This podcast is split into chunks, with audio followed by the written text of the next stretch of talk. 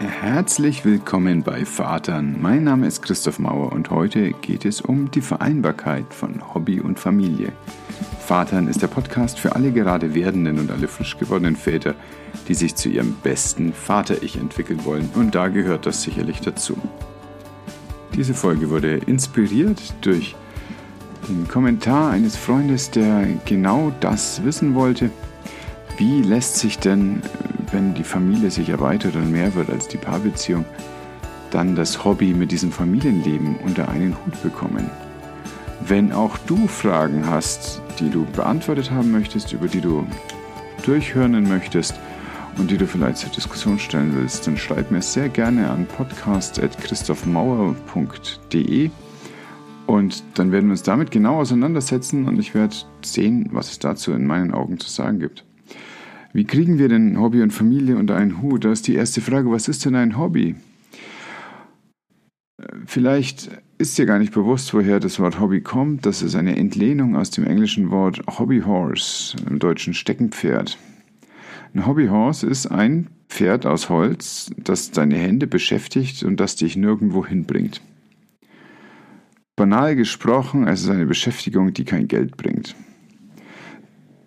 Das ist übrigens auch so, wie der Fiskus ein Hobby definieren würde. Aber wir Menschen tun nichts ohne Grund. Und dann ist die berechtigte Frage, warum suchen wir uns Hobbys?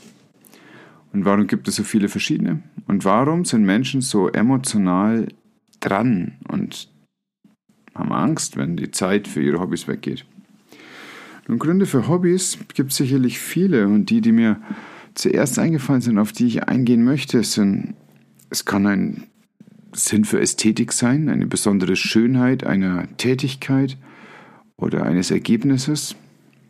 Es kann sein, dass das eine Zeit für dich ist, die du seit vielen Jahren kultivierst. Es ist aber auch denkbar, dass es eine Zerstreuung ist oder ein Ausgleich vom normalen Leben. Ich möchte auf all diese Punkte eingehen und sehen, was für Konsequenzen wir für unser Leben daraus ziehen können und wie wir damit so umgehen können, dass es der ganzen Familie gut geht. Wenn es um Ästhetik geht, wenn es um Zeit für dich geht, dann ist das sicherlich etwas, was sich lernen lässt, in kürzeren Zeiteinheiten zu machen. Und Sachen, auf die ich schon hinwies, Meditation, Selbsthypnose unter Umständen, ähm, fokussierter Sport, All das sind Möglichkeiten, dass du ein Gefühl hast, etwas für dich zu tun, dich um dich zu kümmern, ohne dass du dafür den ganzen Nachmittag und Abend brauchst. Wenn der Grund für ein Hobby ist, dass du ein freies und zweckfreies Spiel haben möchtest, das ist ein, eine Motivation, die überhaupt nicht hoch genug geschätzt werden kann. Ist dein Hobby überhaupt das richtige Wort, möchte ich meinen? Vielleicht ist es eher Passion dann mach das genau mit deinen Kindern. Dann wirst du sicherlich einen Weg finden, diese Passion so kindgerecht umzusetzen oder familiengerecht umzusetzen, dass du genau das machen kannst. Vielleicht mit einer anderen Intensität, vielleicht an einem anderen Ort, vielleicht in anderen Konstellationen, aber es wird dir gelingen. Letztlich ist das jeder Sport, jede Gartenarbeit, jede Haustätigkeit, jedes Do-it-yourself Wandern, Kochen, all das sind Sachen, wo wir eigentlich nicht drüber nachdenken müssen. Es ist eine Leidenschaft, die sich lohnt, weitergegeben zu werden an unsere Kinder. Hier sollte also eigentlich keine Schwierigkeit sein. Welche Hobbys aber könnten dann Schwierigkeiten aufwerfen in der Vereinbarkeit mit Kindern? Nun, möglicherweise sind es die, wo der Grund ist, eine Zerstreuung zu haben oder einen Ausgleich für irgendwas zu haben. Von was? frage ich dir. Es ist auch nicht erstrebenswert, ein Leben zu führen, das darauf angewiesen ist, einen Ausgleich und eine Zerstreuung zu bekommen. Es ist nicht erstrebenswert, ein Leben zu führen, das darauf angewiesen ist, dass es vier Wochen Urlaub im Jahr gibt oder ein Leben zu führen, das angewiesen ist, dass man mit 65 endlich in die Rente geht. Wenn du also irgendeine Tätigkeit hast, ohne die du nicht glaubst, deinen Alltag hinbekommen zu können, dann ändert dein Alltag.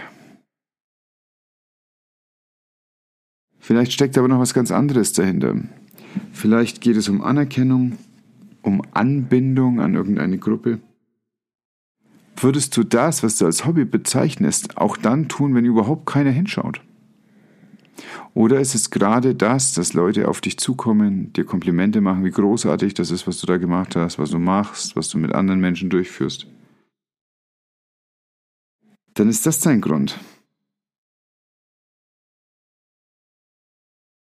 Und dann ist die Frage, warum ist das notwendig? Warum hast du das Bedürfnis, irgendeine Handlung dir in den Tag zu generieren, um ein Gefühl zu bekommen, das eigentlich doch in dir ruhen darf? Wir werden nachher darauf eingehen, wie du das identifizieren und ausprobieren kannst. Bei Zerstreuung und Ausgleich denke ich aber auch gerne an eine gewisse Neigung zum Eskapismus, ein Fliehen vor Situationen. Und da dürfen wir Männer uns durchaus an eine große Nase fassen, während Mütter einfach nicht fliehen können nach der Geburt, weil sie primär für die Versorgung des Kindes da sind. Und alle Abweichungen davon sind mit viel Arbeit und viel Aufhebens verbunden gibt es durchaus Männer, die in dieser Situation der Neuerung, der neuen Erfahrung, der neuen Verantwortung sich zusätzlich noch mehr in das hineinflüchten, was ihnen eigentlich schon bekannt ist und damit dem Unbekannten und dem vielleicht Unangenehmen fliehen wollen. Und dieser Gedanke kam mir, als ich mir im Bundesamt für Statistik ansah, welche Tätigkeiten denn im Moment Freizeittätigkeiten sind in Deutschland. Und ganz oben steht mit 213 Minuten im Durchschnitt am Tag Fernsehkonsum. Dann kommt ganz lange nichts und der Status macht dann auf Platz 13 etwas mit den Kindern machen das geht aber auch noch weiter. Und 5% der Erwachsenen machen so groteske Sachen wie E-Sports ansehen. Das ist nicht mal selber machen, das ist im Fernsehen anderen Menschen anschauen, wie sie Computer spielen. Also, Freunde des Zeitmanagements. Ich habe kein Verständnis für irgendjemanden, der sagt, er möchte Hobby und Familie besser unter einen Hut bringen und dann seinen Tag verplempert, damit anderen Leuten beim Computerspielen zuzuschauen.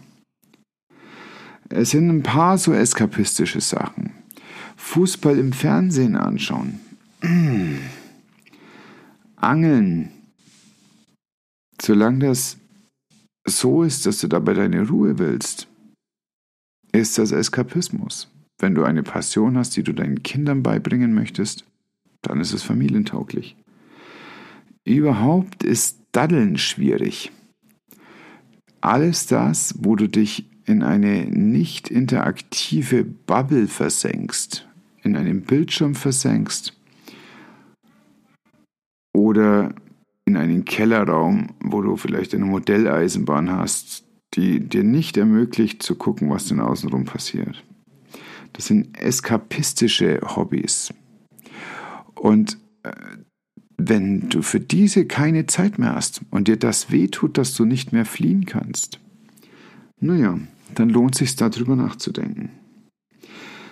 Das Kind behindert dich also nicht in der Ausübung von etwas, was wichtig sei, sondern das Kind konfrontiert dich mit deinen Mustern, mit dem, was jetzt ansteht, zu bearbeiten. Vielleicht hast du einen Zettel und einen Stift dabei. Vielleicht kannst du es dir einfach merken. Mein Vorschlag ist, dass du dich mit dem, was dich als Hobby interessiert und mit dem, was du sonst noch über den Tag so machst, hinsetzt, das auf einem Zettel notierst, damit identifizierst, was denn eigentlich hier der Schnack ist, um was es eigentlich geht. Und dann dir daneben schreibst, welche Bedeutungen dahinter stecken. Und zwar mit einer Ehrlichkeit, die du dir gegenüber an den Tag legen darfst. Der Zettel darf ganz bei dir sein Steht da vielleicht wirklich, dass es darum geht, Anerkennung zu bekommen? Steht da vielleicht wirklich, dass du da Zeit für dich hast und dir keiner reinredet? Oder du ganz Ruhe hast und keine Bedürfnisse anmelden darf? Ich weiß nicht, was bei dir am Ende dastehen wird, aber es würde dir helfen, einzuschätzen, was denn die Bedeutung von diesem Zeitvertreib für dich ist.